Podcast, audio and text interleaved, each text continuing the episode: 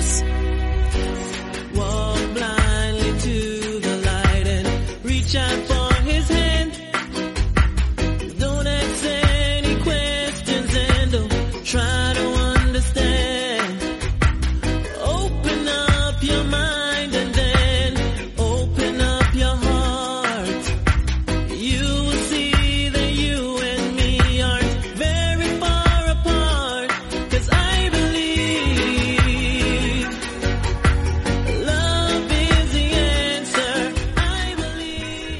Todos, bienvenidos a una nueva edición de Meme Adictos en formato original para oyentes de Evox Premium y suscriptores también de Evox Plus. Hay dos modelos, ya lo sabéis. Evox Premium es solamente para nuestro programa. Si pagáis 10 euros para Evox Plus, pues tenéis acceso a todos los programas premium de todos los programas que se puedan encontrar en en Evox. Todos, absolutamente todos. Que sean, como digo, premium, ¿no? Por si acaso no lo sabíais. Yo que sé, a lo mejor hay gente que no lo sabe. ¿De qué vamos a hablar hoy? Hoy vamos a hacer la main card de UFC 277. Este evento se celebra este próximo fin de semana. Tiene sobre todo dos peleas interesantes. El opener de la main card también lo es. Por razones diferentes, pero hay que pre- prestar atención también a ese combate. Y la main card está coronada por el segundo enfrentamiento, la revancha entre Juliana Peña y Amanda Nunes.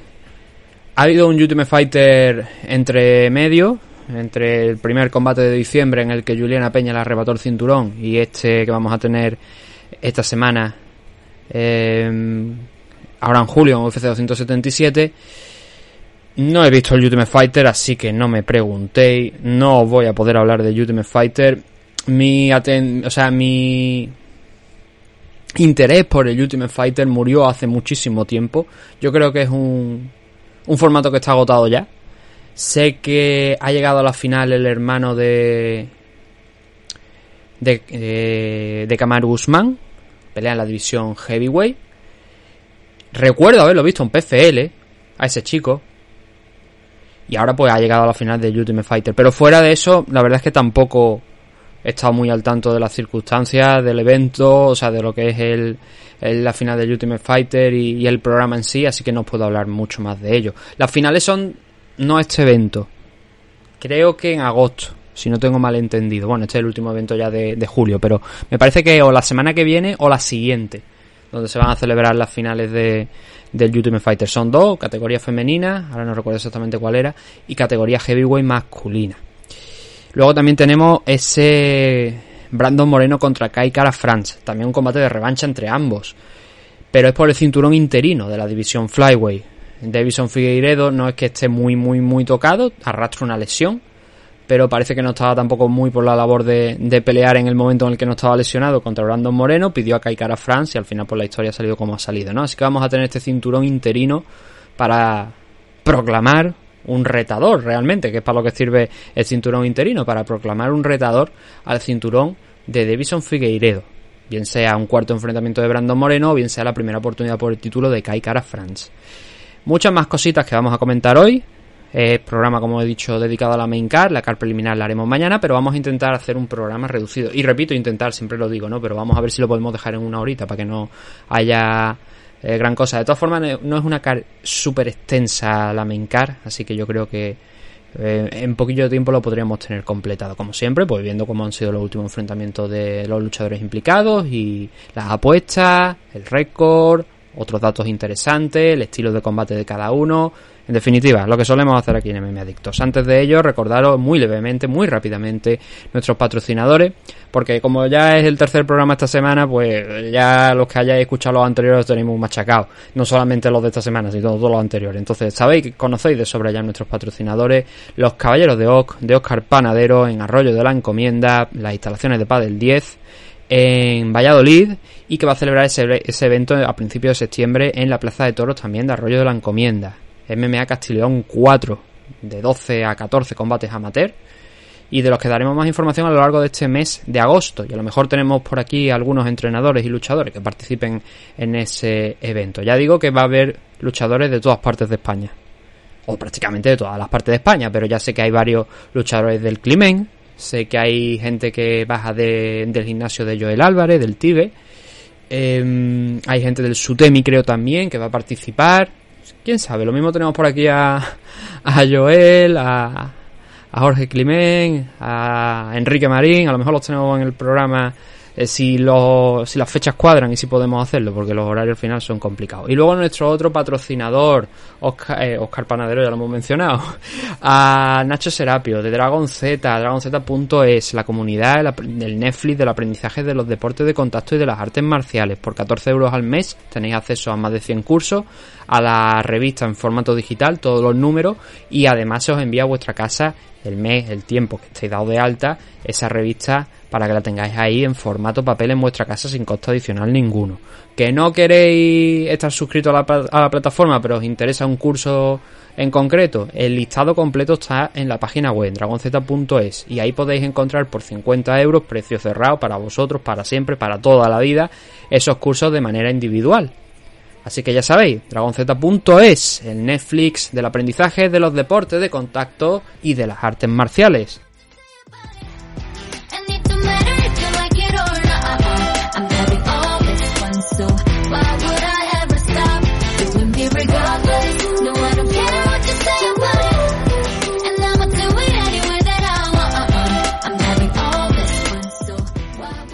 Pues listo, ya con las presentaciones vamos a empezar a hablar del evento en sí. Main Card, como os digo, son 5 combates en la Main Card, 13 en total. Y lo destacable aquí sobre todo es que los 5 combates de la Main Card, en todos los casos tenemos combates que son interesantes, mmm, algunos más que otros desde el punto de vista de los rankings. Os hablo de los tres primeros, por supuesto, ¿no? que son los que no son por título. Y mmm, en todo caso, pues lo importante es que todos estén rankeados, ¿no? Es lo bueno, ¿no? Porque si así tenemos interés en las peleas, ¿cuántas veces vemos, bueno, en esta caso en la car preliminar tenemos muchos combates que no es que no sean interesantes, porque hay algunos nombres que todos conocemos ya y tenemos la participación de varios luchadores latinoamericanos, pero claro, no tienen la misma importancia realmente que esto de la main card desde el punto de vista de los rankings o de posibles title shots y cosas de ese estilo, ¿no? Entonces, empezando por el. Bueno, antes de empezar a hablar de los combates en sí, el evento se va a celebrar en Dallas. Van a hasta Texas para celebrar este evento. Mm, creo que es en el pabellón de los Dallas Mavericks. Y eso que soy seguidor del equipo, pero el American Airlines Center creo que es el pabellón de los Dallas. Lo que pasa es que, claro, son cosas que a veces no se tienen ni siquiera en cuenta, ¿no? Pero sí, me parece que es en eso. No es que vayan ahí al, estadio, al estadio de los Cowboys de Dallas, del equipo de la NFL, sino que se van ahí al, al de baloncesto, que bueno, también tiene una grandísima puerta, asistencia, si la gente quiere ir, ¿no? Así que ahora ya sí. Después de ese pequeño dato, empezamos con el Magomed Ankalaev contra Anthony Smith. A ver, Ankalaev es un luchador que mmm, hay que reconocer que ha ido haciendo su escalada poquito a poco. Él ahí, entre comillas, silenciosamente, un poquito al estilo Mahachev, ¿no? Y bueno, y además se puede decir que ambos están siguiendo casi una carrera similar en el sentido de los dos perdieron su primer combate en UFC. Creo que Mahachev también me parece que perdió su combate, su primer combate, si no recuerdo mal, en UFC en su combate de debut y luego el resto lo han ganado. Es el caso de Ankalaev también, ¿no? Igual que el de Mahachev. Han ganado todo, absolutamente todo, y además con un récord pues prácticamente similar. Creo que Mahachev me parece que tiene 10 victorias consecutivas. En el caso de, de Ankalaev va por la octava. La de Anthony Smith podría ser la novena, que es el rival de, de Ankalaev. Y bueno, Anthony Smith lo conocemos todos. Eh, fue retador en su momento al cinturón de John Jones. Eh, parecía que estaba empezando ya a no funcionar de la misma manera que funcionaba antes cuando estuvo en esas posiciones importantes. Eh, pero volvió a la senda de la victoria con buenas actuaciones y esta oportunidad contra Ankalaev es bastante importante según las palabras de Dana White. Ahora veremos cuáles son. Ankalaev está rankeado en cuarta posición. Anthony Smith está en la quinta. Así que por eso es tan importante este combate. Según las palabras de Dana White, mmm, hace un tiempo dijo que el que ganase esta pelea iba a optar al título. Que ahora mismo lo tiene Jiris Prochaska. Veremos si eso es real. La verdad es que con Dana siempre puedes tomar todo lo que dice con cuidadito, sin darle mucha veracidad. pero lo mismo es verdad y vemos al ganador de este combate enfrentándose a Jiri Prochaka. Vamos con los récords, vamos a ver qué tiene cada uno, aunque bueno, ya en el caso de Ankalaev os lo he mencionado, ¿no? Son 16, aunque creo que UFC menciona 17. A ver, dejadme, porque ¿sabéis lo que pasa? Que claro, cada mm, web que puedes llegar a consultar, cada una dice una cosa. Por ejemplo, UFC reconoce, reconoce un 17-1. En el caso de Tapology reconoce un 17-1. Si nos vamos a Sherdog te dicen que no, te dicen que hay un 16-1. Falta una pelea por ahí. No me he puesto a comparar cuáles son las peleas que faltan, eh, cuál es esa pelea que falta en el récord, ¿no? Pero bueno, a ver, ¿qué tenemos por aquí? Un Ankalae, como digo, si somos fieles al récord de UFC es un 17 1. Y dentro de ese 17-1 tiene 8 victorias por KO y 8 por decisión. Y me falta una que es lo que teníamos en cuenta, que creo que me parece que es por KO, creo que también. Me parece que es la, la otra. Entonces, eh, de derrota solamente tiene una y ahí coinciden todos los récords. Ahí todos los récords dicen eso mismo, que solamente hay una derrota y que es por sumisión. Un campo donde también precisamente hay que destacar que Anthony Smith pues no es manco. De hecho, sus tres últimas victorias han llegado por ese método, por el método de la, de la sumisión. 36 victorias para Anthony Smith, 19 por KO, 14 por sumisión, una descalificación que hubo por ahí y dos decisiones. Y en las 16 derrotas, que son bastantes también, pero es que hay que recordar que este hombre lleva peleando mucho tiempo y en la élite, y eso que no es mayor, que tiene solamente 34 años, de hecho, bueno, es un pelín más joven Ankalaev, tampoco cuatro añitos, 30 años me parece que tiene Ankalaev, ahora lo compruebo exactamente. Em, tiene dentro de esas 16 derrotas 9 por KO, o por TKO, depende, 4 por sumisión y 3 por decisión. Así que obviamente en este caso Anthony Smith es el luchador más experto. Son los dos prácticamente idénticos a nivel físico, tienen prácticamente el mismo alcance, solamente hay una diferencia de unos pocos centímetros, 2-3 centímetros en favor de, Anthony Smith en el reach y un par de centímetros también en la altura. Eh, no es nada especialmente importante ni relevante en este caso. La edad, eso, ¿no? 30 años para, para eh, 34 para Anthony Smith. ¿Cómo viene uno y otro de forma? Bueno, en el caso de Anthony Smith, como hemos mencionado, él ha ganado sus tres últimos enfrentamientos, que ha sido como una pequeña bajada de nivel eh, en cuanto a los rivales, pero que se le ha ido viendo, pues, recuperando ese estado de forma. Ha servido como gatekeeper en esos tres últimos enfrentamientos, que han sido contra Devin Clark, contra Jimmy Crute y contra Ryan Span. Quizás el más importante, es el de Ryan Span y donde le, volvi- le volvimos a ver sacar las manos, ¿no? Que era algo que últimamente pues se le estaba echando un poquito de menos, ¿no? Sobre todo en los combates que perdió contra Glover Teixeira, que le dieron una paliza a Anthony Smith y también la de Alexander Rakic, que le pasó exactamente lo mismo y además estuvo a punto de ser noqueado Anthony dentro de lo que eran los tres asaltos. Em, pero ya lo habíamos visto eso, con grandes victorias por KO. De hecho, lo que le dio esa oportunidad por el título frente a Jones fue una racha de victorias donde noqueó a Rashad Evans, donde noqueó a, a Mauricio Shogun Rua y donde sometió a Volkan Oezdemir.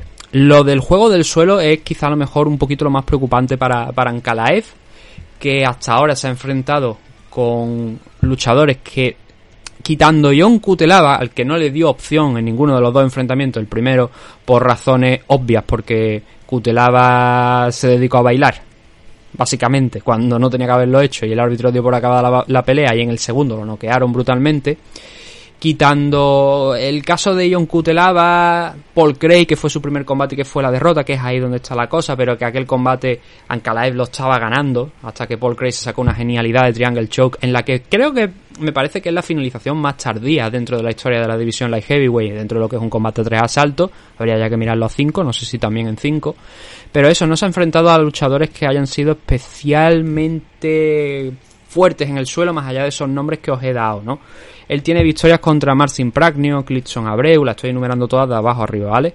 Eh, Dalchalung Yambula, John Kutelava dos veces, Nikita Krylov, Volkan Oezdemir, Thiago Santos. Si miramos eso, John Kutelava es quizás eh, en las victorias el único luchador que es más potente físicamente y no pudo o sea, y sobre todo, y también con el wrestling y no pudo hacer frente a Ankalaev, ¿no? Eh, Ankalaev ya lo hemos visto en su récord, es un noqueador.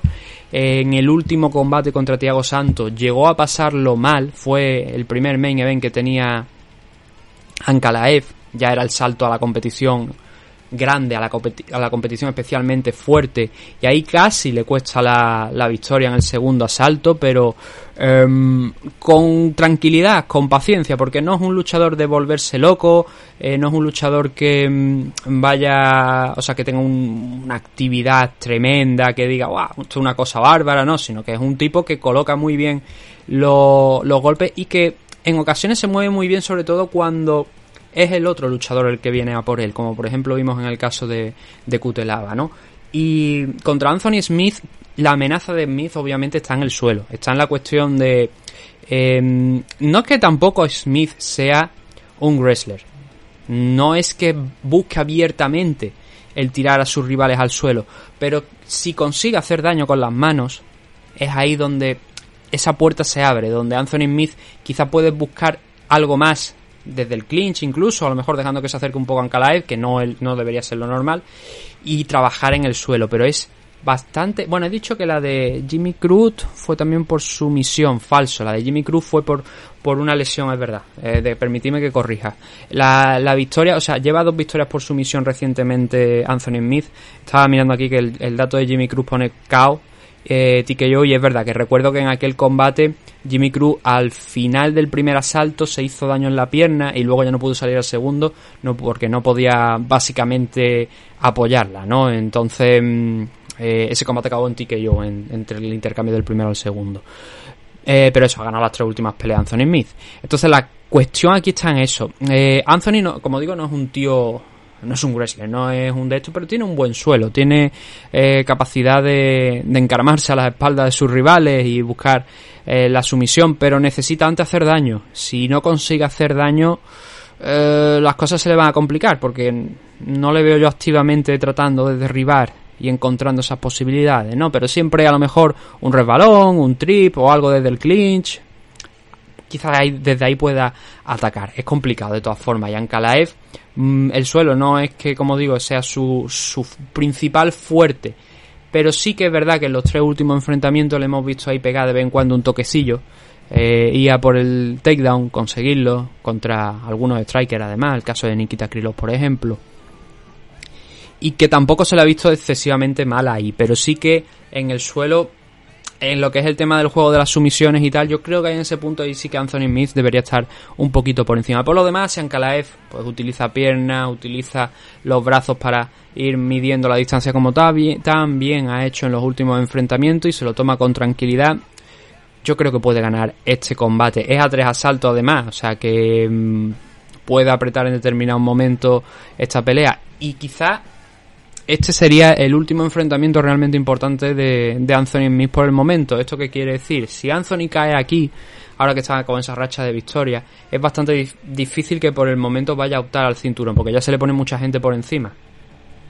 Eh, estamos hablando de, por ejemplo, el propio Glover Teixeira, Rakic cuando vuelva, Blachowicz está también ahí con la escopeta cargada, y si pierde contra eh, Ankalaev, Ankalaev saltaría también a, esa lista de cuatro nombres con él, con el ruso, mm, que podrían optar al cinturón de, de Prochaska. Así que pinta bien la cosa, el enfrentamiento en sí, pero creo que mm, visto uno, visto lo otro, visto cómo Ankalaev viene eh, y que eso, que la diferencia principal que yo veo es que a lo mejor Anthony Smith podría sacarse alguna sumisión para conseguir la victoria más que noquear, que no es que no confíe en sus capacidades de noquear a, su rival, pero que sí que es verdad que Ankalaev viene con un mejor estado de forma, ¿no? En, en ese momento y que Anthony Smith ya no absorbe, digamos, tan bien los golpes como hacía antaño, ¿no? Entonces por eso yo creo que Ankalaev debería ser el favorito para ganar esta pelea. Y yéndonos a las apuestas, estoy viendo una auténtica barbaridad, ¿eh? 1.20 para Ankalaev, 5 para Anthony Smith. Una auténtica burrada. Están dando muy, muy, muy underdog a Anthony Smith. Por otra parte, creo que es lógico que esté como underdog, pero quizás esta diferencia tan amplia no es que no esté justificada desde el punto de, la, de vista de la racha de, de Ankalaev que lleva eh, creo que hemos dicho ocho victorias consecutivas, eh, es lógico, ¿no? Que esté por debajo, pero tanto, tanto, tanto, igual es excesivo. Pero bueno, ahí está esa cosa, Ankalaev contra Anthony Smith, muy probablemente por la próxima oportunidad por el título de la división, el Light Heavyweight. Nos vamos con el segundo de los enfrentamientos. A ver que lo tenemos por aquí. El segundo de los enfrentamientos es el de Alessandro Pantoja contra Alex Pérez. Este combate también aquí hay gente que está en la parte alta de lo que es la división. No tan alto como Ankalaev y bueno, en el caso de Pantoja sí, en el caso de Alex Pérez está un pelín más abajo, está en sexta posición, no mucho más de lo que están Anthony y Ankalaev, ¿no? Mientras que Pantoja está cuarto. De aquí no creo que vaya a salir el siguiente retador. Bueno, para empezar tenemos ese Brandon Moreno contra Kai Carfran, ¿no? Pero quiero decir, una vez solventemos ese plan, eh, creo que de aquí el retador inmediato después de ese quizás no salga porque está ahí Askarov en tercera posición el que gane de, el que pierda mejor dicho de ese Comain Event muy probablemente también tendrá algo que decir de cara a futuros enfrentamientos con el ganador de esta pelea así que claro teniendo eso en mente no creo que sea de tanta importancia como, como la anterior y aparte Dana White no ha dicho nada que nos dé a entender que eso puede llegar a ocurrir. Aún así, son dos luchadores muy muy expertos ya, con muchas peleas a sus espaldas. Además, un número similar, Pantoja tiene 29 eh, peleas, en el caso de Alex Pérez tiene 30. Y bueno, empezamos por ejemplo por Alex Pérez, que tiene 24 victorias como estamos viendo, 5 por caos, 7 por sumisión y 12 por decisión. Su última pelea fue entrando de última hora, ultimísima hora, porque no se le esperaba, de hecho, él tenía otro combate preparado ahí que era el de Brandon Moreno. Eh, se alteró la cosa porque el rival que se iba a enfrentar contra Figueiredo era, si no recuerdo mal, Josep Benavide. Benavide tuvo que salir y entonces se cambiaron ahí esos emparejamientos. A Figueiredo se le dio Alex Pérez y a Brandon Moreno se le dio Brandon Royval. Ese fue el apaño que se hizo en aquel evento, pero estamos hablando de que eso fue un Fire Island. Eh, o, esto fue en Norteamérica. Ahora no recuerdo si fue un, un Fire Island o fue en Norteamérica. Sé que fue hace dos años ya, en 2020. Pero dudo porque me parece que el segundo enfrentamiento entre Benavides y él, y Figueiredo, quiero decir, el primero fue en, en Abu Dhabi, pero no recuerdo ahora mismo. De todas formas, no es relevante el lugar donde, donde fue. Los cambios era lo, lo importante. Y eso, Alex Pérez lleva sin pelear desde entonces. ¿Por qué? Pues bueno, ha ido arrastrando diversas lesiones, combates que se iban aplazando, eh, fallaba a lo mejor con el corte de peso, eh, una ida y venida, y siempre con dos rivales, con Matt Snell y Askar Askarov, es lo que ha ido manteniendo durante este tiempo, ¿no? A pesar de, que no ha conseguido subirse a la jaula cerca de dos años ya, pero siempre ha sido con los mismos. Bien porque a Matt Snell le decían los médicos que no podía pelear porque había habido un problema con el corte de peso según ellos, bien porque era él, Pérez, como digo, el que fallaba el peso, total que al final, mierda, cerca de dos años sin pelear. A seis derrotas llegan una por KO, cuatro por sumisión y una por decisión. Y en el caso del brasileño de Pantoja tenemos 24 victorias también, 8 por caos, 9 por sumisión, 7 por decisión y las cinco derrotas han llegado por decisión. Son dos de los mejores flyweight del planeta, dos luchadores muy duros. Eh, yendo con la parte de lo que es eh, el físico, tenemos a un Alexandre Pantoja que es un pelín más largo en el tema del alcance, 1,71 de alcance, mientras que Pérez tiene apenas 1,65m y en la estatura le favorece, eso sí, a, Pérez, al norteamericano, 1,68 por 1,66 de Pantoja es dos años más joven, es eh, más veterano que diga Alessandro Pantoja, con 32 años, y Alex Pérez, pues tiene 30, ¿no? ¿Cómo vienen uno y otro? En el caso de Alex Pérez ya lo hemos comentado, lleva sin pelear desde Figueiredo hace cosas de cerca de dos años, UFC 255 fecha del combate 21 de noviembre, hace muchísimo tiempo. Fue sometido muy poquito tiempo, pero claro, es que Pérez no estaba preparado para pelear por ese cinturón contra alguien como Figueiredo. Y le dieron la oportunidad ahí y dice, bueno, estoy de reserva, si consigo por lo que sea ganar el cinturón, pues oye, de puta madre, ¿no? Pero no estaba para pelear ahí. Pero ha tenido muchos combates aquí ya dentro de, de la compañía, un total de nueve, este va a ser el décimo, en el que destacan victorias como, como la de Jusier Formiga, en su momento pues uno de los claros contenders de la, de la categoría de peso. No llegó a ser campeón, pero sí que estuvo ahí en las zonas siempre más altas de la categoría. Alex Pérez lo consiguió noquear en poquillo tiempo. También victorias contra Jordan Espinosa, Mar de la Rosa. Y las derrotas siempre han llegado contra los. Bueno, en aquellos momentos dos cocos de la división, ¿no? Especialmente. Eh, Benavide y la última contra Figueiredo. Ahora volveremos con él. Pero ¿qué tenemos por parte de, de Pantoja? Pues dentro de ese 24-5 tenemos dos victorias consecutivas. En el debut de Manel Capé, que fue bastante malo el debut del portugués, las cosas como, como son. Pantoja tomó ventaja de ello y acabó derrotándole. Y luego sometió en agosto del año pasado a Brandon Roybal. Menos tiempo de actividad que. O sea, menor, menor tiempo de inactividad que Alex Pérez, pero bueno, algo similar, ¿no? Su derrota aquí en UFC contra Dustin Ortiz, hace ya cuatro añitos, pero también ha perdido contra Figueiredo, no fue por el título, eh, Figueiredo todavía no era campeón en aquel momento, y el combate contra Askar Askarov, donde fue una decisión que también fue bastante cerradita. Y bueno, viene con una racha de dos victorias. ¿Qué podemos destacar de, uno y otro? Alex Pérez tiene pegada, pero también tiene capacidad de, como hemos visto, de someter a sus rivales en el suelo.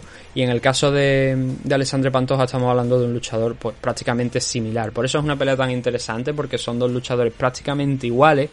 Lo que sí que hemos visto en los últimos combates de, de, Ale, de Alessandre Pantoja, que bueno, es una cosilla que suele hacerlo muy bien, eh, golpear a todas las alturas. En el caso de Pérez también, no es que sea extraño en esa en ese campo de ir golpeando a todas las alturas, pero a Pantoja le gusta, le encanta el ir trabajando a todas las alturas para ir poquito a poco pues puntuando, sumando, desconcertando al rival, dándole que pensar y y al final pues eso, si consigue derrotarlo, pues victoria para el zurro. No.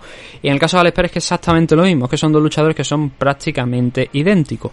Tienen mi- el mismo estilo casi de combate, tienen las mismas capacidades tanto en standing como abajo. Por eso es una pelea que desde mi punto de vista es súper difícil de pronosticar, porque no se sabe por dónde pueden ir las cosas. Quizás podríamos decir que Alex Pérez ha sido un poquito más consistente a la hora de intentar eh, derribar a sus rivales, pero no en los últimos enfrentamientos, donde por otra parte tampoco digamos que lo ha necesitado, y con Figueiredo pues tampoco lo llegó a hacer. Pero el hecho de la inactividad, ahora ya con el tema de las apuestas, el hecho de haber estado inactivo cerca de dos años, el hecho de que su último combate fue una derrota, que hemos visto a Pantoja pues más activo desde luego que él y derrotar a gente que son contenders o que están en la parte media alta de la división, creo que debería dar como favorito a Pantoja dentro de, lo que es el combate. Y estoy, eh, a ver, estoy deseando ver las apuestas porque creo que si bien debería estar claro que Pantoja es favorito, eh, ya no por temas de combate, por temas, sino por actividad, porque ha peleado y lleva dos victorias consecutivas, todos esos datos que al final es en gran parte en lo que se basan la- las apuestas. em, vamos a ver con cuánta diferencia. A ver, por aquí lo tenemos. Alessandro Pantoja está en 1.56, mientras que Alex Pérez está en 2.55. Bueno, mm, hay una diferencia entre ambos. No muy grande tampoco, pero sí que una diferencia respetable. Está ahí, ahí la cosilla. Pero claro, es normal. Estamos hablando de, como digo, dos contenders. Pero Pantoja, eso. A mí me ha gustado mucho el trabajo que ha venido haciendo recientemente. El cómo va desgastando sus rivales para luego moverse una corta distancia más. Mm, Lo que pasa es que ambos tienen una pegada tremenda. Y. eh, claro, lo que ahora parece que es superior, lo mismo el sábado resulta que no, ¿no? Por eso, pelea importante. Pelea muy, muy, muy importante y muy atractiva. ¿Qué más tenemos por aquí? A ver, en el siguiente combate tenemos a los heavyweight. Aquí tenemos a los pesados. Tenemos a Derrick Lewis frente a Sergei Pavlovich. Eh, joven talento el ruso. Que, bueno, joven talento quiero decir. No sé, la verdad es que ahora no sé cuántas edad tiene Pavlovich. 30 años, sí, es joven. Más que Derrick Lewis, desde luego. Y que está en ascenso. Que Pavlovich está subiendo y que solamente ha perdido un combate aquí dentro de, UFC que fue contra Listair Overeem. Fue el único combate, fue el primero, lo perdió, pero el resto de enfrentamientos, si bien tampoco es que hayan sido rivales tan temibles desde luego como lo es Derrick Lewis, han ido ascendiendo de nivel, ¿no? Marcelo Gol fue el siguiente, lo tuvimos el fin de semana pasado en Bellator, por cierto, hemos hecho un análisis, bueno, review, repaso de lo que fue aquel evento de Bellator, peleó Marcelo Gol, hemos hablado de esa pelea, así que si queréis escucharla, pues ya sabéis que está ahí el programa de ayer, donde hablamos de Bellator 283. Eh, derrotó también a Maurice Green, en ambos casos los noqueó, al igual que noqueó a Shamil Abdurahimov, en marzo de este año, en el evento de Londres, que se celebró allí en, Gran Bretaña. Y en los tres casos ha ido noqueando a, a sus rivales.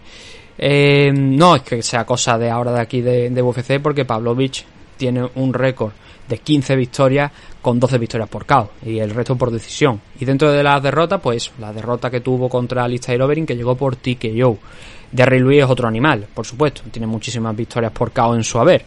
26 victorias, 21 por KO, 1 por sumisión y 4 por decisión. 9 derrotas, 6 por KO, 1 por sumisión y 2 por decisión. Eh, aspectos físicos. Pues bueno, ¿qué tenemos por aquí? Tenemos a un Pavlovich que es súper grande, la verdad. No en altura, sino en alcance. El alcance de este hombre es un escándalo. Es un metro noventa y uno de, alcance, pero tiene 2 metros 13 centímetros de alcance. Es una auténtica barbaridad lo que tiene este hombre de alcance. Derry Louis más chiquitito, misma altura, pero con menos alcance, 2 metros. La amenaza, desde luego, y además zurdo, ¿eh? Eh, vamos a ver cómo lidia Sergei, o sea, Derry Luis con, con un zurdo como Pavlovich, con esa pegada, con ese alcance, y viniendo de una derrota como viene Derry Luis contra Taito Ibasa, una derrota que se jugó sus cartas Derrick, se jugó su posible opción al título, y al final pues acabó perdiéndolo, ¿no? Pero Pavlovich es un luchador que hay que tener mucho, mucho, mucho cuidado. Son heavyweight los dos, por lo que puede pasar de todo, ¿no? Pero la juventud de, de Sergei, esos 30 años frente a los 37 que tiene Derry Luis, ese alcance, esas capacidades, lo bien que noqueó a Durajimov, que fue paciente para eh, ir tentando a, a a su compatriota, a que forza, a forzarle ese error para conectar ahí el, el golpe, mandarlo al suelo y finalizarlo con otros golpes más la forma en la que lo hizo, la forma en la que lo estudió, la, la tranquilidad con la que lo hizo, mmm, a mí en este combate eh, son heavyweight, repito, y puede pasar cualquier cosa. Pero Pavlovich yo creo que es un tipo temible. Es un tipo que mmm, con experiencia, acumulando combates contra rivales fuertes, si los consigue seguir ganando, y no creo que vaya a lo mejor a ser campeón, ¿no? Pero dentro del top 5 es un luchador que yo eh, apostaría que por lo menos dentro del top 10 yo creo que sí que va a llegar. Ambos están rankeados, ¿eh? Aquí está Derrick Lewis en la quinta posición y Sergei Pavlovich en la undécima. Eh, recordemos que esa victoria de Taito Ibasa frente a Derrick Lewis fue lo que lo aupó a la tercera posición de los rankings e hizo caer un poquito a Derrick Lewis. Ahora Pavlovich puede poner mm, no el último clavo en el ataúd de la carrera profesional de Derrick Lewis, ni mucho menos. O, sí, quién sabe, ¿no? Pero desde luego si le derrota va a pegar otro salto también mayúsculo, ¿no? Ya entraría dentro del top 10, está en la undécima posición Sergei. Los últimos combates, pues hablando de Derrick Lewis, ya lo hemos mencionado, ¿no? En el caso de eh, ese combate contra Taito Ibasa, eh, Derrick Lewis, pues, un luchador con una potencia tremenda, muy explosivo, que completó un muy buen primer asalto, incluso animándose a derribar a, a Taito Ibasa, que es un luchador difícil de derribar por el tamaño, por el peso que tiene, pero si alguien puede, de luego también es Derrick Lewis con esas capacidades, esa fuerza y esa agilidad que tiene, ¿no? Eh, en el segundo asalto, bueno, ya la cosa, como sabéis, no fue tan bien, ¿no? Le noqueó con un codazo y, y lo dejó completamente seco. Momentos antes ya daba la sensación como que, eh, bueno, daba la sensación yo creo que claramente Derry Louis estaba tocado, estaba medio borracho por, por una mano, pero el codazo es que lo mató, o sea, fue tan perfecto ese codo que cayó instantáneamente de boca de Rick Lewis y un tan sumamente espectacular que desde luego va a ser uno de los highlights de la carrera de Taito Ibasa sin ningún tipo de duda. Eh, fuera de eso, fuera de ese combate, el anterior fue contra Chris Daukaus, al que lo noqueó, y además lo noqueó dando esa sensación de estoy en perfecto control de la situación, y esto lo digo porque lo noqueó justo cuando quiso y como quiso, cuando él sintió que ya estaba bien de, de jugar, que vamos a, a, a portarnos mal, ¿no? Como el meme, eh, se acabó el calmarnos, vamos a portarnos mal, ¿no? Pues apretó, encerró a, a Chris Daukaus contra la pared, empezó a engancharle golpes y, y puso la primera derrota de Chris Daukaus en su récord en la compañía, ¿no? Fue una victoria, por eso, como digo, algo saltó dentro de Derrick Lewis, encendió el switch, el, el botón, y fue a por, a por Chris Daukaus. Cyril Gané anuló perfectamente a, a Derrick Lewis. ¿Y cómo lo anuló? A base de low kick, cortándole el movimiento y luego también utilizando pues la distancia muy bien. Por eso, a ver, Eh, otros combates, por ejemplo, que ha tenido Curtis Blade de Alexander Volkov, muy buen boxador también, pero al final lo noqueó sobre prácticamente la bocina. Yo creo que Pavlovich es favorito para esta pelea. Y el alcance, mm, si es inteligente, debería haber, debería, o sea, debería jugar un importante papel. Ninguno de los combates de, de Pavlovich, ni siquiera la derrota contra Oberyn, ha pasado del primer asalto. Entonces, tampoco sabemos cómo puede funcionar Pavlovich una vez eso se vaya ampliando. Tuvo alguna victoria por decisión cuando estaba peleando en, en Final Global. Fue campeón de, allí. Pero, insisto, casi todas, bueno, no, casi todas, no, todas las victorias que ha conseguido por KO eh, este hombre han llegado todas dentro del primer asalto.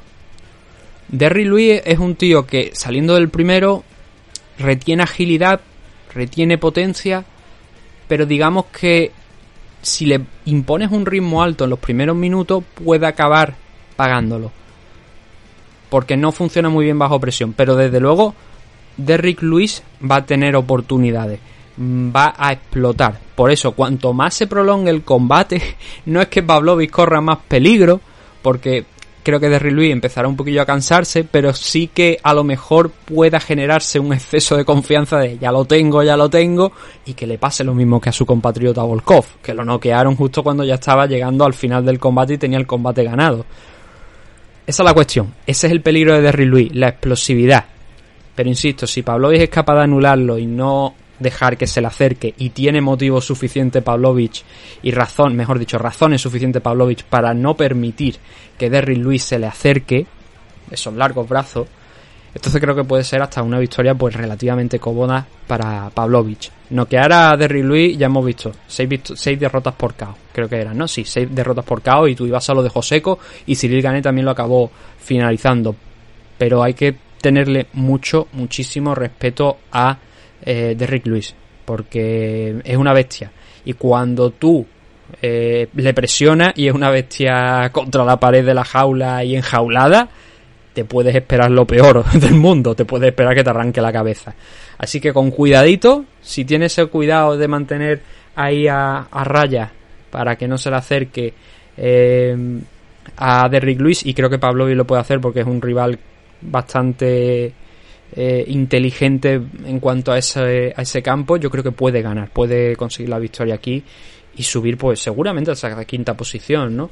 En las apuestas, Pavlovi como favorito, eh, lo que yo veo, y también aquí en las apuestas, ¿no? 1.77 para él, 2.10 para Derrick Lewis. Es coherente, ¿no? Es la amenaza, porque no es que Derrick Lewis sea más luchador y además ya con sus problemas de espalda superados es vuelve a ser esa bestia que era antes.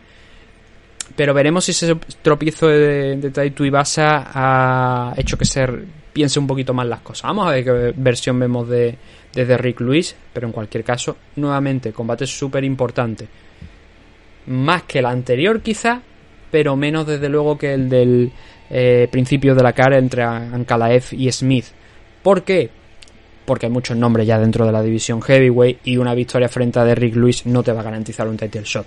Está Cyril Gané, hablamos ya de esto en el combate de Tom Aspinall contra Carty Blade, pero está Cyril Gané, está por supuesto el campeón Francis Engano, está John Jones esperando su oportunidad, está Stipe Miocic, está Taito Ibasa, que va, bueno, Taito Ibasa va a pelear contra Cyril Gané, pero de ahí puede salir un retador, entonces Pavlovich eh, con esta victoria lo que haría sería esperar. Y Derrick Lewis esperar pero algo menos. Porque se pondría, o sea, mantendría esa quinta posición y, y, podría tener ahí un combatillo. O quién sabe, incluso darle la bienvenida a John Jones. ¿Por qué no? ¿no? Eso lo veremos ya en las próximas semanas y por supuesto dependiendo de quién tengamos de ganador.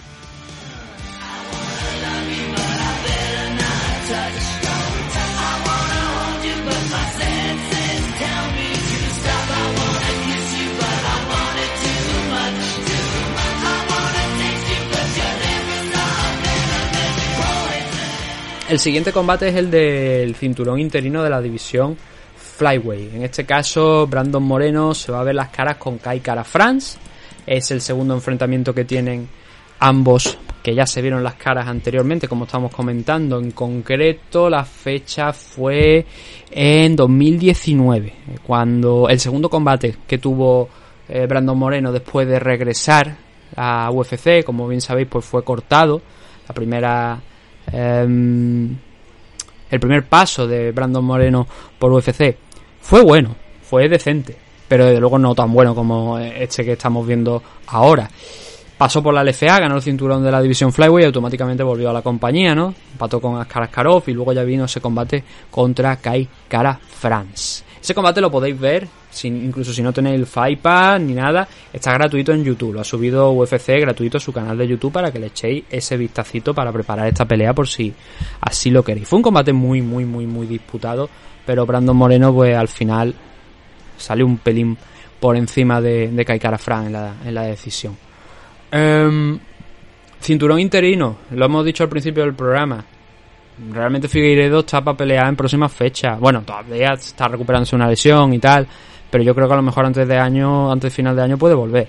Sin embargo, pues deciden hacer este cinturón interino que no aporta nada, pero bueno, que por lo menos va a poner a uno de los dos como posible contender, ¿no? Seguramente, seguro, 100%, debería ser así, contender al título de, de Davison Figueiredo. 19 victorias para mm, Brandon Moreno, que a pesar de que tiene 12 victorias por su misión, em, es un muy buen striker. Es un muy buen striker y, y que no tenga muchas victorias por KO no significa que no te la pueda acabar clavando, porque lo, lo puede hacer.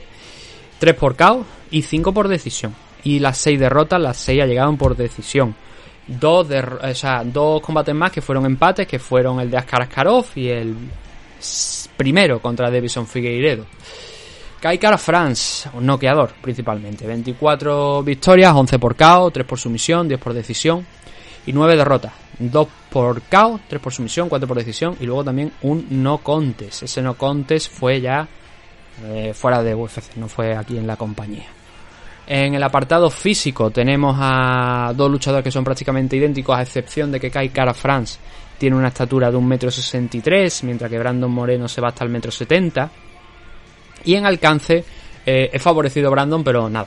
eh, un centímetro, dos centímetros, unos 70 y poquito, 71, 72 frente a un metro 69 como mucho de, de Kai Kara France, así que eso ahí no es relevante. Eh, la edad tampoco, porque tienen los dos 29 años, eh, aunque Brandon me parece que todavía tiene que cumplir los 29. Y en cuanto a los últimos enfrentamientos en sí, pues si os parece empezamos por Kai Kara France. Bueno, no hemos hablado de sus posiciones en los rankings, que son importantes también. Kai Kara France está en segunda posición y Brandon Moreno está en la primera. Kai Kara France viene de noquear, no, no de noquear, no, de derrotar por decisión, noquearlo no, de derrotar por decisión a Askar Askarov. Pero ya no solamente eso, es la racha de victorias que, que llevaba, que sobre todo hay una que es especialmente importante, ¿no? Noquear a Rogerio Bontorín, sabiendo lo well-rounded que es Bontorín, aunque ya ni siquiera está en la compañía por tema de cortes de pesos fallados y tal, el último contra Manuel Keipe. Eh, noquear a Bontorín está bien, pero noquear a Cody Gambran está mucho mejor. Además era el debut de Cody Gambran en 125 y bueno, lo mandó de vuelta a, a casa a France rápido por la vía del cloroformo, demostrando pues, que tiene una pegada enorme y que es una amenaza. La última victoria fue contra eh, Askar Askarov. Fue una decisión en un combate a tres asaltos, un triple 29-28 para, para Kai Kara France, que cuando pudo romper eh, la estrategia de suelo de Askar Askarov, cuando consiguió mantenerse en pie, ahí castigó al ruso. En el caso de Brandon Moreno, viene con una derrota frente a Davison Figueiredo, pero es que sus tres últimos combates han sido contra el brasileño y como bien sabéis, pues un empate, una victoria donde se proclamó campeón y una derrota. En el último combate contra Figueiredo, Brandon demostró lo que os he dicho, eh, bueno, no sé si lo he dicho, pero es una idea que siempre tengo en mente, que tiene la cabeza muy dura. Porque Figueiredo ahí podría haberlo finalizado en múltiples ocasiones, porque fueron varios los knockdowns que le realizó a, Brandon Moreno. Pero incluso con esos knockdowns que conseguía eh, el, el brasileño, Figueiredo, yo no sé cómo, pero Brandon se levantaba y completaba y conseguía completar asaltos buenos. Lo que pasa es que si te noquean, ya puedes hacer lo que tú quieras. Sea, si te mandan a la lona y tú te levantas y pegas 100 puñetazos más, muy probablemente, según las normas, el asalto va a ser para tu rival. Y digamos que es una decisión que fue muy, muy, muy ajustadita. Fue un triple 48-47 esta derrota de Brandon Moreno, la que perdió el cinturón en su última pelea contra Figueiredo. Pero es que no es menos cierto que Moreno podría haber ganado ese combate de no haber sido precisamente por esos knockdowns. Porque esos asaltos en los que fue noqueado, digamos que también los estaba ganando, como os estoy comentando, ¿no? Entonces, la pelea fue tan ajustada que, claro, es que los dos knockdowns son determinantes. Fueron determinantes para, para esa derrota de, de, de Brandon frente a, a, Figueiredo. De lo contrario, el mexicano habría ganado. Y es otra de las características de, de Brandon. Conforme van pasando los minutos, él va mejorando, él se va sintiendo más suelto. En el segundo combate no fue así, porque en el segundo combate fue él el que hizo daño a Figueiredo y fue él el que en el segundo después, creo que me parece que el knockdown creo que fue en el primer asalto, eh, ¿verdad? Sí, efectivamente. El primer asalto fue cuando Figueiredo eh, fue noqueado, fue mandado a la lona por, por Brandon Moreno, no consiguió Brandon eh, finalizarla en ese momento, pero digamos que ya el combate fue un poquito cuesta abajo para, para eh, Figueiredo, que vio como Brandon lo controló como quiso hasta someterlo en el tercer asalto. Y en el primero, pues fue una pelea que fue muchísimo más igualada quizá que las anteriores, que os acabo de comentar. Y claro, a ver, esto ya se conocen muy bien. Entonces ya pues, poquito a poco es difícil, ¿no? Los últimos enfrentamientos han sido más... Eh, quizás algo menos ajustado, ¿no? La victoria de, de Brandon por sumisión, pues obviamente es una finalización, pero como digo, ese combate, ese último combate, de no ser por la pegada de Figueiredo, muy probablemente el brasileño lo habría perdido, ¿no? Pero en ese primero era la primera vez que los dos se enfrentaban y ahí pues volaron los puños, volaron también lo, los luchadores por el aire con el tema de los takedowns y fue un combate súper, súper igualado que como bien sabéis acabó en decisión mayoritaria, en un empate, ¿no? Eh, bueno, o sea, decisión mayoritaria, no, en un empate mayoritario. Um, además recuerdo que en aquel enfrentamiento también se le quitó un puntito, si no recuerdo mal, a, a Davison Figueiredo creo que fue. No lo tengo por aquí ahora mismo, pero si yo no recuerdo mal, creo que le quitaron un punto a Figueiredo. Que de lo contrario habría ganado ese combate, eso también hay que mencionarlo. Fue el mejor combate quizás que han tenido ambos, porque claro, conforme hemos ido avanzando, como digo, pues han, se conocen ya los trucos de, de uno y otro, ¿no? Entonces, en comparación con Kaikara France, ¿qué puede hacer Kaikara France para vencer a Brandon Moreno? Yo creo que a ver, no es que dude desde luego de la pegada de Kai Fran porque la hemos visto. Lo hemos mencionado, Cody Garbrandt, por ejemplo. Luchador de City Kickboxing, un grandísimo striker. Sobre todo noqueador, repito. Pero noquear a Brandon Moreno es prácticamente imposible. Es difícil. Mandarlo a la lona, sí. Dejarlo seco, que no se vuelva a levantar, ya lo hemos visto. Mm, imposible. O sea, no tiene ni una derrota por, por KO, a pesar de todo lo que le han dado que ha sido mucho. Y Figueiredo, queredme, pega muy duro. Así que yo creo que abandonar en parte el plan de voy a noquear a este tío podría ser inteligente. Y plantear una guerra a los cinco asaltos.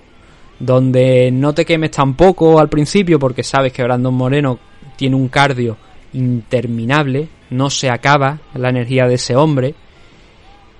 Y también teniendo en cuenta que es la primera pelea que tiene eh, Kaikara France a cinco asaltos.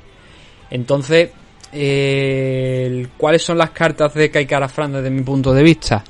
Noquearle o ganar la decisión. Ganar la decisión es difícil. Noquear a Brandon Moreno es prácticamente imposible. Entonces Kaikara France creo que tiene un combate muy complicado delante de él.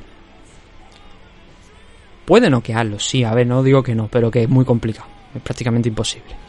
Entonces eso, creo que tiene que plantear un combate a la larga distancia. Y mm, Brandon va a intentar boxear. Brandon va a intentar entrar en la corta distancia y buscar el, el cuerpo de mm, de de Kaikara France y va a buscar también las low kicks y eso, va a boxear con, con Kaikara France que es donde mejor se mueve France pero probablemente también Brandon Moreno diga, a ver, eh, no es que sea... Mmm, a ver, bueno, en comparación con Brandon Moreno, no sé si se puede decir que hay un abismo entre el suelo de uno y otro, pero es difícil eh, derribar a Kaikara France. Tiene una defensa de takedown muy buena, a la altura, pues, por ejemplo, también de Israel Adesanya, ¿no? Es difícil llevar a los luchadores de City Kickboxing al suelo. Eh, nada más que tenemos que ver ese ejemplo de Adesanya, pero también a Kai Frank cuesta llevarlo al suelo. Askarov lo consiguió. Eh, entonces yo creo que Brandon Moreno también podría llegar a hacerlo. La cuestión es si lo puede retener ahí. Brandon, como digo, creo que hay un abismo entre el suelo de uno y otro y que, y que Brandon tiene capacidades superiores, sobre todo a la hora de someter a sus rivales, que ya hemos visto que es excelente el Brazilian Jiu-Jitsu de, de Brandon, ¿no? Entonces, a ver, como favorito para esta pelea, yo creo que los game plans son eso. El game plan de Brandon Moreno es el mezclarlo todo, mezclarlo todo es lo que es lo que debe hacer, confiar también en su en su mentón, que no le falle, la, su resistencia a los golpes. Y creo que con eso, a un ritmo alto, Brandon Moreno tiene eh, la, la, gran marca esta de favorito para, para imponerse en este combate. ¿Por cuánto? Yo creo que por un buen puñado. Vamos a ver cuánto están las apuestas. Brandon Moreno está en 1.48 y Kai Kara Fran está en 2.80. Pues bueno, tampoco es mucho. Tampoco es mucho, es obviamente inclinado a favor del mexicano, pero tampoco hay mucha diferencia entre uno y otro. ¿eh? 1.48 a 2.80 no es una diferencia masiva, súper grande, como hemos visto por ejemplo en el caso de Ankalaev contra Anthony Smith, pero desde luego tampoco tan pequeña como en el Pavlovich contra Derrick Lewis, ¿no?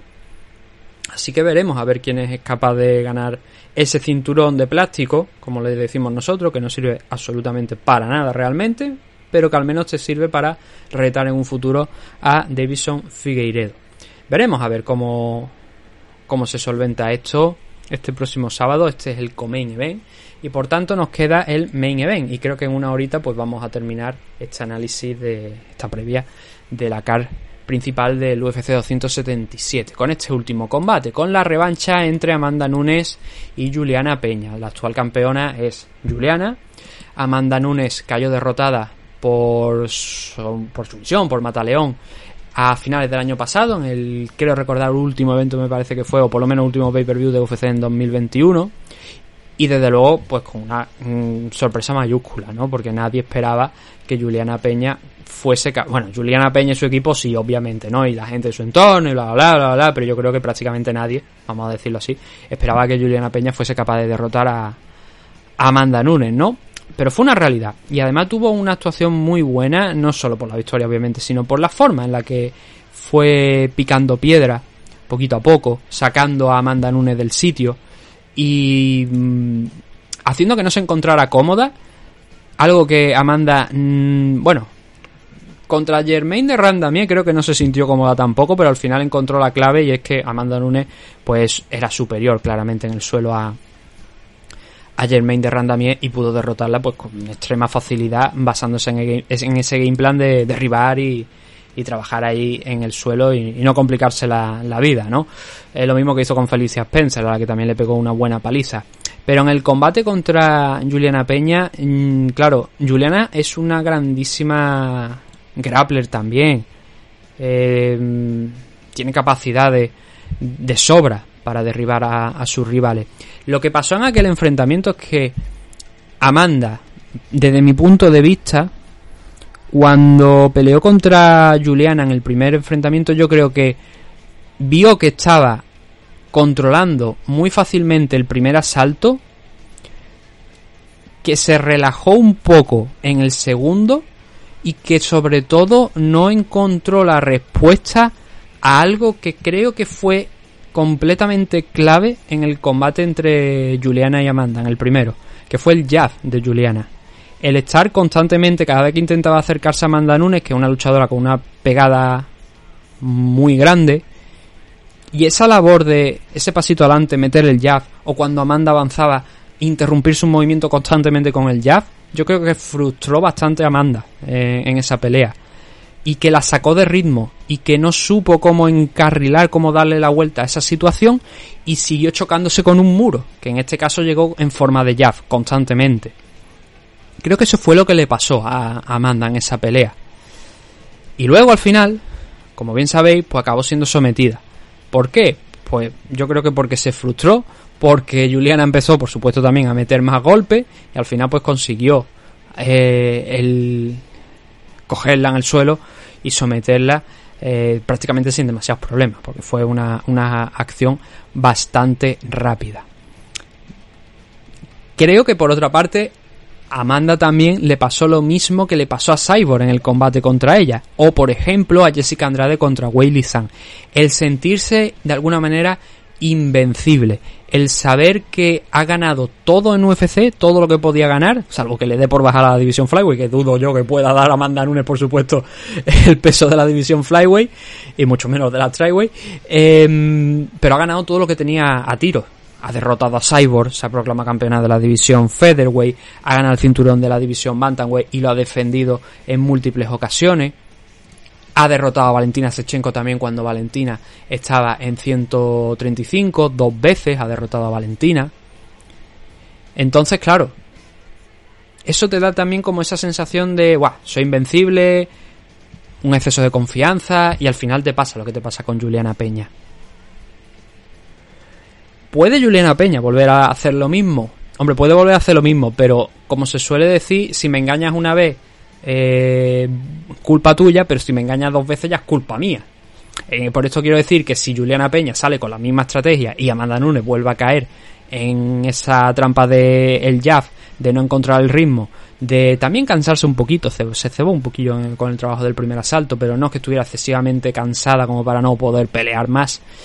Eh, entonces a lo mejor ya sería culpa de, Amanda, ¿no? Pero eh, Amanda yo creo que habrá aprendido la lección y habrá visto cómo en la cosa, por cierto, Amanda dejó el equipo, el América Top Team, después de esta derrota contra el Juliana Peña. Y ha dicho recientemente que estuvo también a punto de retirarse, pero oye, menos mal que no se ha retirado, porque a mí esas cosas de mmm, pierdo cinturón, me retiro, me recuerdan a Ronda Rousey.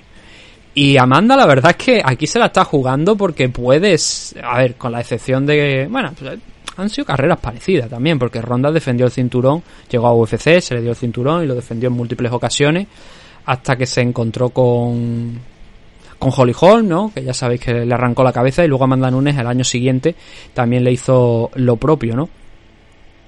Pero van esa línea, ¿no? Si Amanda vuelve a perder contra Juliana Peña, vamos a ver, ¿no? Si, si no se, se marcha. Pero se marcharía como una de las mejores de la historia, sin ninguna duda, ¿no?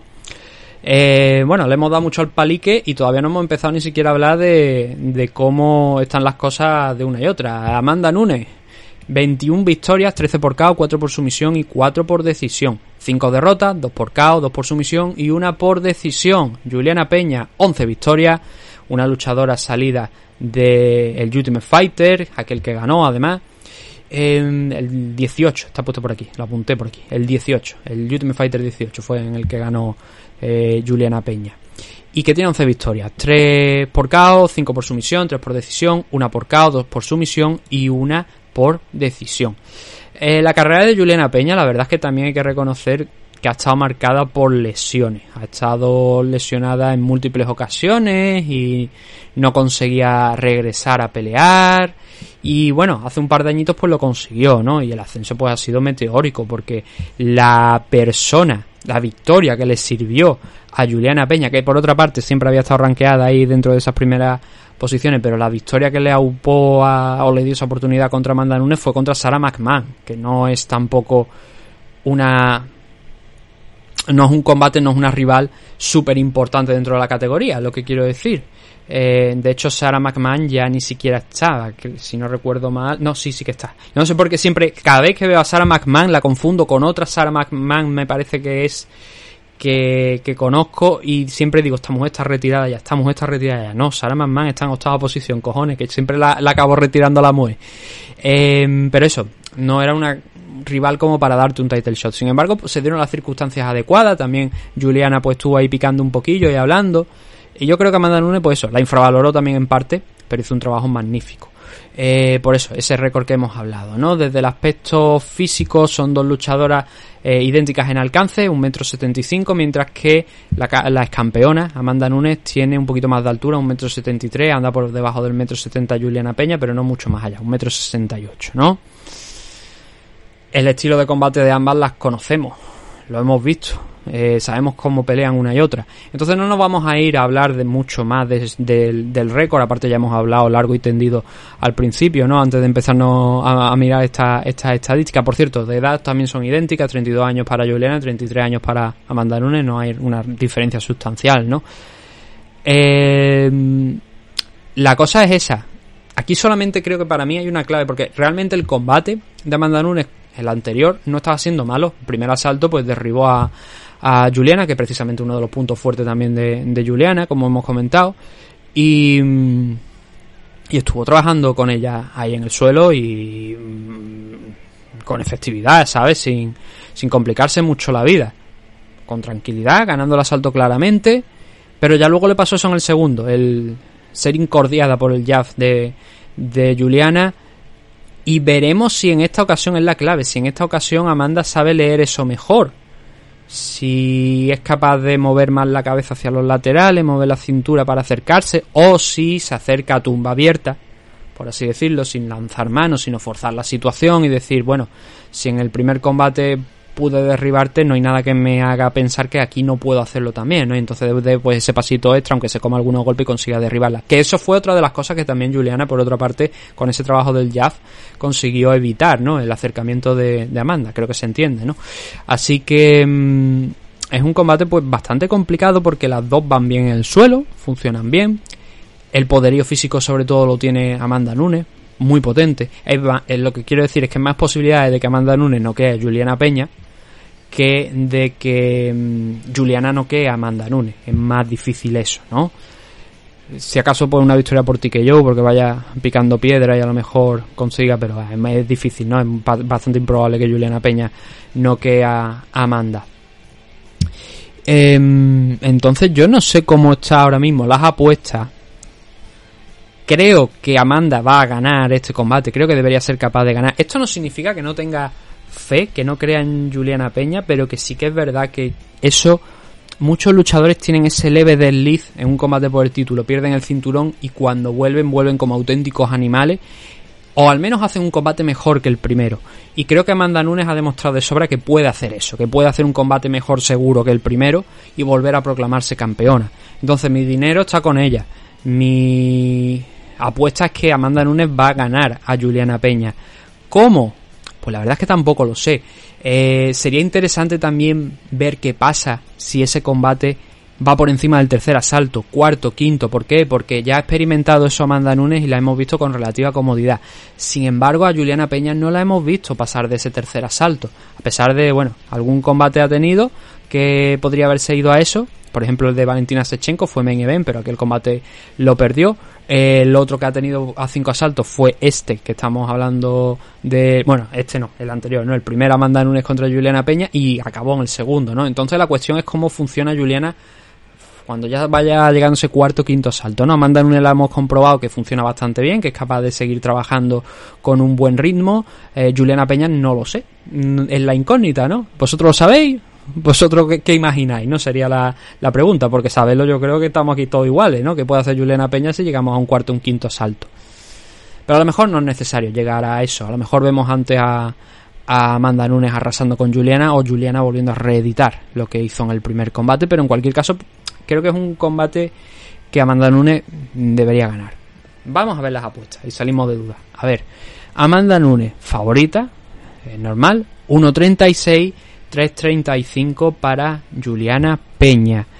En las cuotas estoy viendo por aquí, a ver en cuánto se abrió. Vamos a, echarle ese vistacito si esto quiere cargar. A ver, ¿dónde era? Esto no, es aquí. Aquí hay que darle. A ver, se abrió, pues mira, tampoco con, mucha diferencia. 1.40 para Amanda Nunes, 3.10 para Juliana Peña y ahora están en 1.36, 3.35. Tampoco ha habido mucho, muchos cambios, ¿no? En las apuestas. Pero eso, eh, oye, ojalá, ¿no? Por el público latinoamericano, pues Juliana Peña consiga ganar esa, esa pelea, ¿no? La venezolana, pero pinta complicada la cosa. Cuanto menos, ¿no? Y si lo vuelve a hacer, pues lo que digo, estaríamos ante un caso, pues como por ejemplo, a ver, Ronda Rousey tampoco la tenía yo por una gran luchadora fuera de su elemento principal del, del grappling, ¿no? Pero Amanda Nunes era mucho más completa, entonces si Peña es capaz de derrotarla, pues es una pelea, o sea, sería un caso diferente, ¿no? Porque incluso más importante, porque estaría derrotando a una luchadora que ha dominado ambas divisiones, tanto la featherweight como, como la bantamweight, con mano de hierro durante bastante tiempo. Eso tendremos que descubrirlo este sábado de madrugada, a las 4 de la madrugada es cuando empieza el pay-per-view.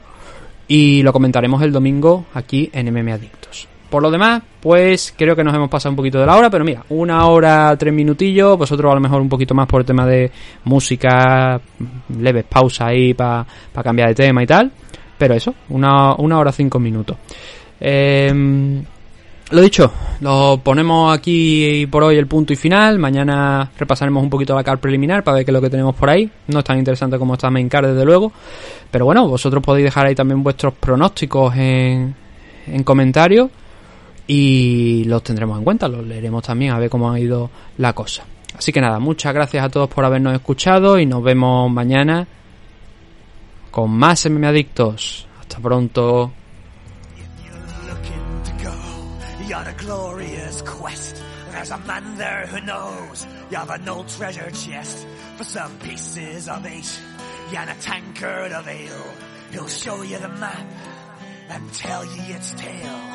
And then there's Nancy, a lovely bar maiden. She may be old, but her beauty ain't fading. The old Nancy don't care who comes to her in. It's a den of debauchery. Violence, that's sin! So come take a drink and drown your sorrow.